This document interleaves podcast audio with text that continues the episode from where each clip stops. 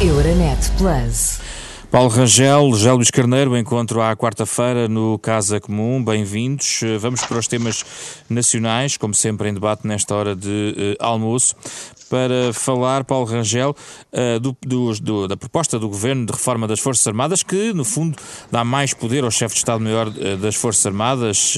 Há críticas que têm surgido em relação a uma eventual perda de poder, diluição dos vários ramos militares, ex-chefes militares, antigos presidentes da República, como Ramalhianes e Cavaco Silva, levantaram-se contra esta proposta, que aparentemente tem o apoio do PSD. Qual é a sua posição?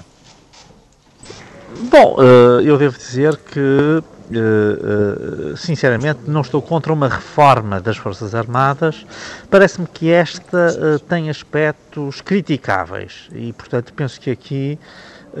Que aspectos? Sem, o aspecto essencialmente é de toda a concentração do poder numa única entidade, de uma forma que eh, não é, diria eu, eh, propriamente compatível com a própria organização, eh, eu diria, clássica, mas ao mesmo tempo também moderna, porque não há um modelo com estas características em mais nenhum país, ao contrário do que tentar.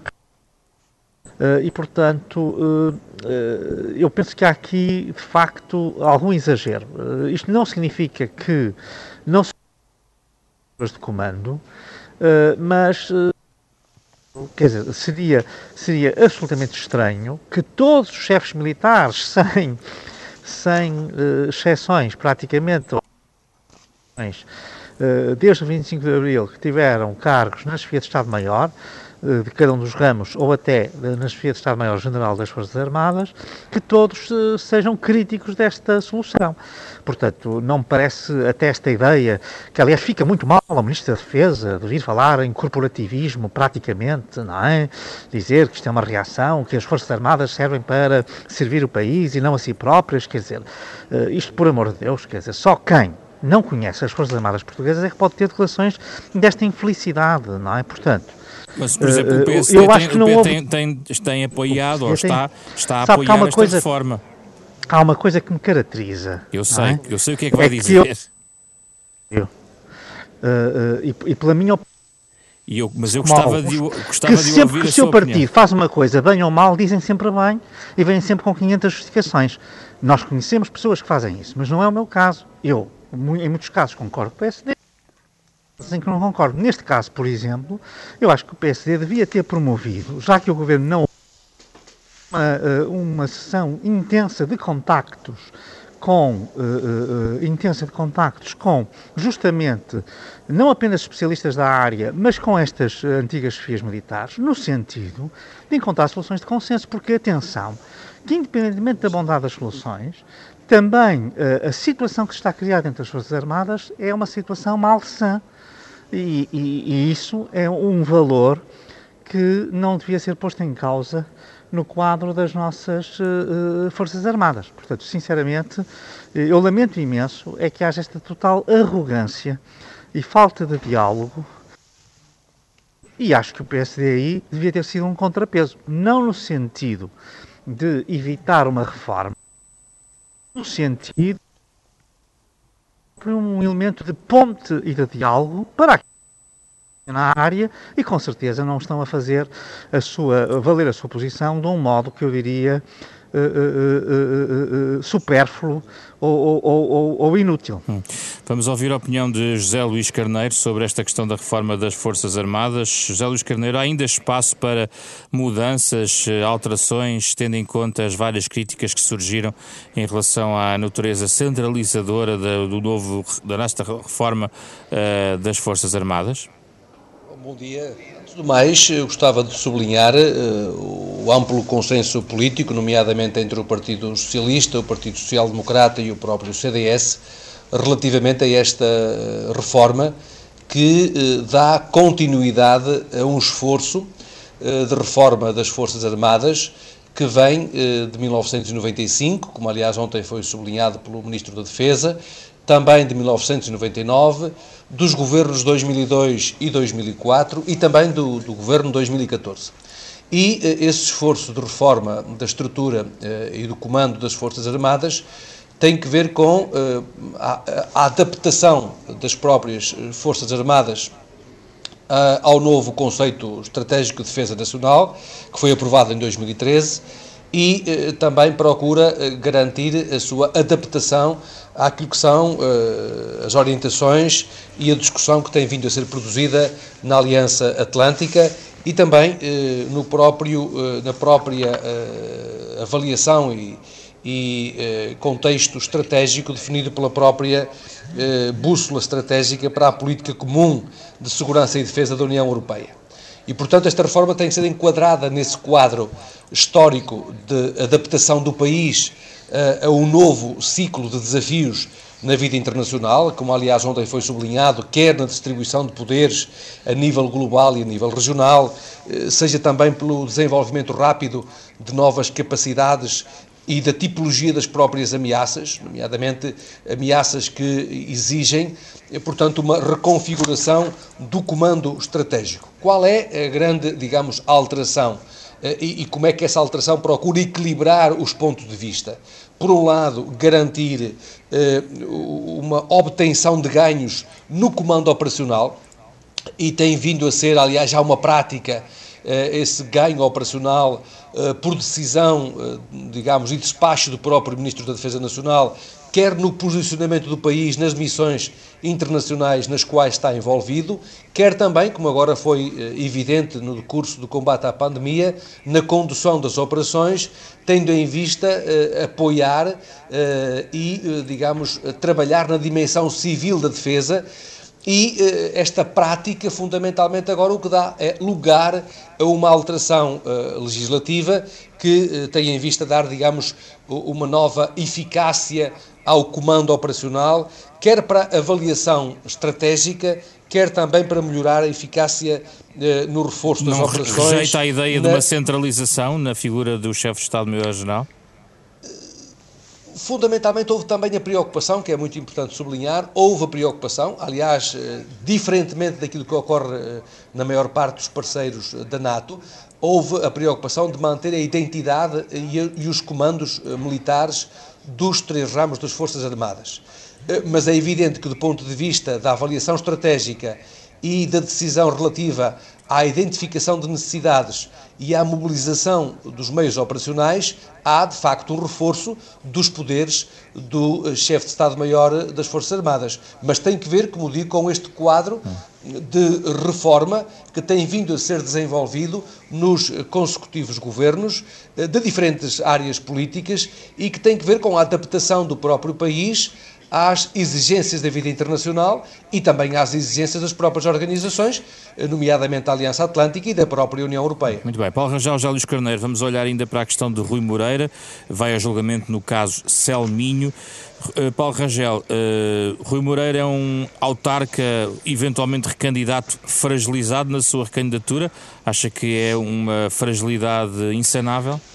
Uh, bom, fragilizava seguramente, Portanto, isso é um facto objetivo. Portanto, uh, não há dúvida. Porquê? Porque uh, esta pronúncia, que no fundo é uma confirmação da acusação feita pelo Ministério Público, ainda por cima em termos totais, isto é, respaldando por completo aquela que foi a investigação feita pelo Ministério Público, evidentemente que esta, esta, esta pronúncia é sobre factos cometidos no exercício da própria presidência e ligados à presidência e, portanto, da Câmara e, portanto, nesse sentido, uh, numa coisa que, enfim, independentemente agora de haver aqui ou não matéria criminal, é evidente que há aqui um conflito de interesses, não é? Portanto, esse conflito é objetivo e, portanto, mas vale mais a presunção de inocência ou, ou, outro valor? Repare, eu, isso é um juízo que o próprio terá de fazer. Uh, a, a, pergunta que me fez eu acho que foi bem posta, é saber se isto fragiliza ou se não fragiliza. Independentemente dos estados de alma que cada um tenha, é evidente que isto fragiliza a candidatura e que eventualmente uh, isto obrigaria o próprio a repensar se deve ser candidato ou não, mas isso é, é algo que só o próprio, justamente por causa da presunção de inocência, está em condições de fazer. Agora, uh, o que em termos objetivos fragiliza, disso não há dúvidas. José Luís Carneiro, qual é a sua uh, percepção sobre este, este impacto na corrida autárquica uh, da, uh, desta situação de Rui Moreira em particular? Parece-lhe que fragiliza o, a autarca do Porto de forma decisiva? Como aqui, como aqui já tenho dito e mantenho a minha posição e a minha coerência, eu sou contra julgamentos na praça pública e uh, confio uh, nas instituições judiciais uh, e no seu juízo e no juízo que fazem em cada momento sobre factos que estão em apreço. E sou também um defensor intransigente da presunção da inocência. e, portanto, acho que o direito ao bom nome e à presunção da inocência é um direito que que deve estar, que deve presidir, digamos, ao modo como nos pronunciamos em relação a casos desta natureza e, portanto, mantenho a coerência com, com, com posições Mas não foi isso que eu perguntei. Relativamente a outras matérias. Sobre a questão de se fragiliza politicamente ou se não fragiliza politicamente. Bem, só o povo de Porto é que pode avaliar. O povo é quem eh, dá eh, o poder, é o povo que retira o poder. É então quem, coloca a questão é de outra quem... forma. Acha que isto influencia, por exemplo, a escolha do candidato que o Partido Socialista vai fazer para o Porto?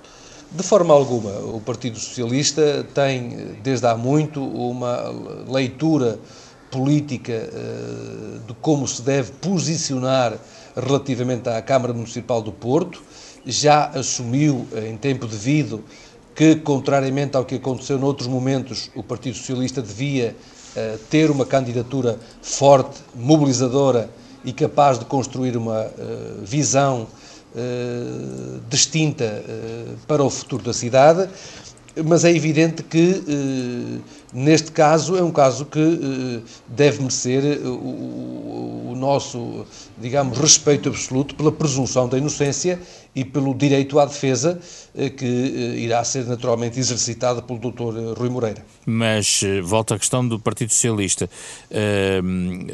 o Partido Socialista estava à espera desta decisão judicial para eventualmente só depois anunciar, porque ainda não o fez? Como se sabe, eh, tem que ver mais com outras questões de natureza política do que propriamente com outras matérias. Então quando é que teremos essa decisão? Já agora era os, os socialistas portuenses que eventualmente gostariam de saber.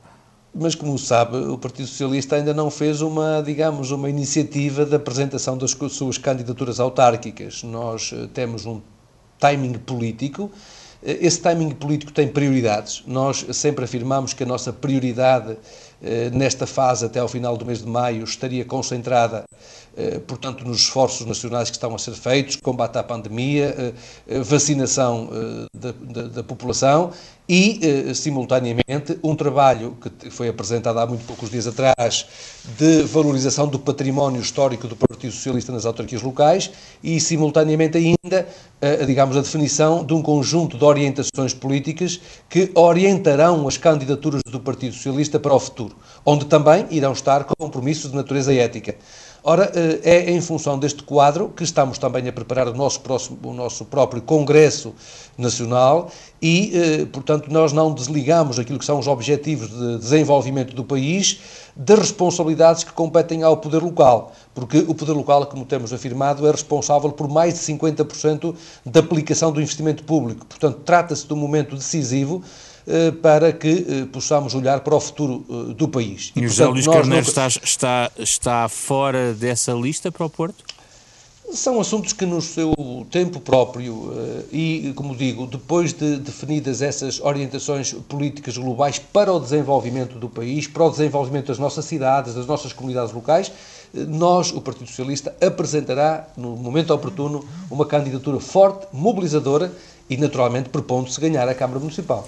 Vamos agora aos temas uh, europeus. Começamos com a situação no Médio Oriente. Paulo Rangel, uh, como é que avalia a resposta europeia a esta crise entre Israel e o Hamas? Bom, a resposta europeia, infelizmente, eh, é uma resposta de paralisia. Eu, sinceramente, o que penso é que é evidente que neste conflito onde Israel tem eh, todo o direito a defender-se de ataques terroristas cirúrgicos, mas onde naturalmente eh, deveria fazê-lo de uma forma proporcionada e parece evidente que, que não o fez. e, portanto, estamos perante um comportamento errado uh, uh, uh, e muito grave de ambos os lados, dado que as vítimas não param de crescer e, e, portanto, evidentemente que se trata de uma situação em que estamos perante um, um quase impasse. Eu só via duas possibilidades, ou uma possibilidade, mas com dois polos de tentar conseguir pelo menos um cessar-fogo imediato, que naturalmente seria uma ação eh, fortíssima dos Estados Unidos junto ao governo de Israel e eventualmente da Rússia, até do Irão, junto do Hamas, mas talvez a Rússia com a sua influência na Síria e por essa via chegando ao Irão eh, pudesse também ter aqui um papel para controlar Uh, os ímpetos uh, uh, terroristas do Hamas. A verdade é que os radicais dos dois lados ganham com isto a União Europeia podia ter aqui um papel realmente, que era o papel de, justamente, pelas relações especiais que tem com os Estados Unidos. E por, apesar de tudo, na questão do Irão, ter tido sempre um comportamento que foi bastante diferente do comportamento norte-americano e, portanto, ter ainda alguma margem de influência, poderem estar estas duas partes uh, junto daqueles que são, uh, digamos, uh, os países, o país em conflito e, e, e, no fundo, enfim, o território, a autoridade palestiniana, neste caso, não é quem está em causa, é mesmo um grupo terrorista, que é o Hamas, mas que tem, enfim, um apoio e suporte grande do, do Irão. A União Europeia poderia ter aqui um papel de mediador junto daqueles que podem realmente fazer alguma coisa, porque a União Europeia, por si própria, nunca teria capacidade para travar Uh, uh, digamos, este conflito, mas teria capacidade para, pelo menos, sensibilizar e ter uma ação muito ativa junto dos dois polos, de forma que tentar estancar. E não o faz porquê? Porque há divisões internas entre, não, entre sim, Estados dizer, membros O que aconteceu também? ontem, que foi mais uma vez, nós tivemos um único país, não é? Neste caso foi a Hungria, a travar, no fundo, uma tomada de posição. Claro que eu acho que isto não impede a União Europeia de atuar de modo informal, como aliás sempre teria de ser aqui nesta fase, junto dessas uh, entidades, e, e, e portanto, uh, penso que isto não é impossível, mas isto mostra de facto aqui uma fragilidade grande. Agora, é preciso nós termos também consciência da realidade. O conflito israelo-palestiniano é um conflito que tem uma história longa, e uma história longa de insucessos. No, no fundo, o que nós vimos sempre foi, sempre que houve dirigentes moderados que conseguiram dar passos em frente altamente encorajadores, uh, acabaram normalmente assassinados, não é? E, portanto, uh, uh, estamos perante um, uma tragédia. Aliás, por exemplo, no Líbano temos um pouco a mesma, a mesma situação, uma história de assassinatos sucessivos daqueles que procuraram construir pontes e, portanto, enfim, a violência é realmente muito forte. E, portanto, sem em caso nenhum esquecer que Israel é uma democracia e que, infelizmente, eh, na faixa de Gaza é governada por uma entidade terrorista, que é o Hamas, hoje nem sequer, digamos assim, Al-Fatah tem ali alguma, alguma uh, uh, uh, capacidade de imposição. não esquecendo isso, há realmente um sentido das proporções que eu acho que o Estado israelita, apesar de tudo, tinha a obrigação de, de, de, de perseguir e que realmente, eh, digamos, uma certa inflação do peso dos mais radicais na política israelita, muito alimentada justamente por este tipo de terrorismo que fazem os palestinianos e vice-versa. Portanto, os radicais alimentam-se, os extremos alimentam-se aqui. Eh, realmente estamos numa situação em que, sinceramente, a minha eh, esperança é pouca. Hum, vamos, uh, uh, José Luís Carneiro partilha desta pouca esperança de Paulo Rangel? Bom, eh, sou de facto forçado a ter que concordar, porque eh, violência alimenta violência. Isso, disso ninguém tem dúvidas. Entendo que, eh, de facto, este é o tempo, como tem sido dito, como foi dito pelo alto representante da União Europeia para a Política Externa, quer também pelo Ministro dos Negócios Estrangeiros português, quer também pelo Primeiro-Ministro, até no desempenho das funções da presidência portuguesa, este é o tempo, de facto, de cessar fogo e de eh, é o tempo de cessar fogo e de procurar garantir que a política e a diplomacia ocupam o lugar das armas. Eh, é evidente que se não houver cessar-fogo, não é possível, eh, digamos, sentar eh, as partes à mesa e todos os esforços que possam vir a ser feitos por parte quer da União Europeia, quer dos Estados Unidos, tenderão a ser infrutíferos na medida em que violência conduz a mais violência. Só mesmo uma ação conjugada da União Europeia com os Estados Unidos e, como é evidente, os Estados Unidos, eh, por aquilo que são eh, as suas responsabilidades eh, especialmente exigentes com aquela área, do, do, com aquela região, mas também a União Europeia com aquilo que são as suas ligações históricas e responsabilidades históricas no quadro de alguns dos atores relevantes para conseguirmos o cessar-fogo. Eu acho que a declaração que fez o nosso Ministro dos Negócios Estrangeiros foi bastante uh, relevante, na medida em que ela estabelece quatro elementos que me parecem importantes serem referidos. Por um lado, importante serem referidos. Por um lado, a condenação firme da escalada da violência. Por outro lado, a condenação também inequívoca do lançamento de rockets, que tem posto em causa a vida de civis também, assim como também a escalada da violência, a resposta eh, de, Israel tem eh, suscitado. Eh, e, por outro lado, como aliás o Paulo Rangel já sublinhou, o reconhecimento do direito à defesa, mas que tem que ser feito com, de modo proporcional e respeitando a lei internacional humanitária. Por último, é importante, como também foi sublinhado pelo Ministro dos Negócios Estrangeiros, não esquecer eh, aquilo que tem sido a conflitualidade, eh, nomeadamente nos meios, eh, nos meios mais urbanos, concretamente as deslocações forçadas de famílias palestinianas residentes em bairros em Jerusalém Oriental. Ou seja, a importância do respeito pelos lugares santos e a defesa da liberdade de culto. Porque é evidente que se não houver este respeito pela liberdade de culto e por aqueles que são uh, territórios uh, sagrados, uh, é evidente que conduz à radicalização de, daqueles que são os movimentos extremistas que se movimentam neste, neste território e, como é evidente, conduz à violência, a violência conduz à escalada e, portanto, só mesmo o cessar-fogo nesta fase e uh, a política e a diplomacia ocuparem o lugar das armas é que poderá uh, criar condições para que possa haver alguma saída que termine com a violência.